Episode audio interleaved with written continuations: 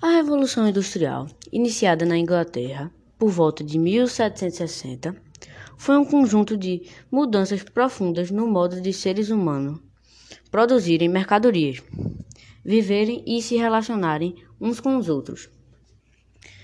Antes da Revolução Industrial, as formas de produção predominantes nas cidades europeias eram o artesanato e a manufatura.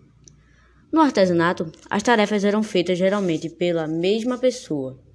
No caso, confecção de sapatos, por exemplo, era o sapateiro que criava o modelo, cortava, costurava e colava o couro. O artesão era o dono da matéria-prima e das ferramentas, onde a oficina ficava na sua própria casa. O pioneirismo inglês foi na Inglaterra que se desenvolveram as primeiras máquinas movidas a vapor. As máquinas. Na Inglaterra, a primeira indústria a utilizar máquinas, ou seja, se mecanizar, foi os tecidos de algodão. Inicialmente, as máquinas eram feitas de basicamente de madeira. Indústrias e mudanças socioeconômicas. A Revolução Industrial contribuiu para a consolidação do capitalismo, modo de produzir mercadorias que se baseia no trabalho assalariado e na busca do lucro.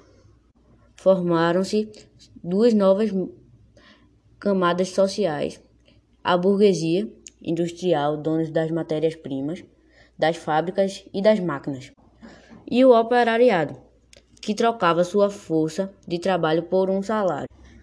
Impactos da Revolução Industrial. As mudanças provocadas pela Revolução Industrial foram muitas e aconteceram em ritmo acelerado. Entre essas mudanças, podemos citar o aumento da população mundial, crescimento dos transportes terrestres e, por último, o desenvolvimento do transporte por rios e mares. Entre 1850 e 1880, cerca de 22 milhões de pessoas partiram na Europa em busca de uma vida melhor em outros continentes. Parte delas veio ao Brasil. Os imigrantes europeus aqui chegados trouxeram-se em suas bagagens costumes, alimentos, técnicas e linguagem, que se tornaram a nossa cultura mais rica e mais variada. O crescimento da população da produção e do consumo, o desenvolvimento dos transportes, trem e barco a vapor, e o aumento crescente da circulação das pessoas.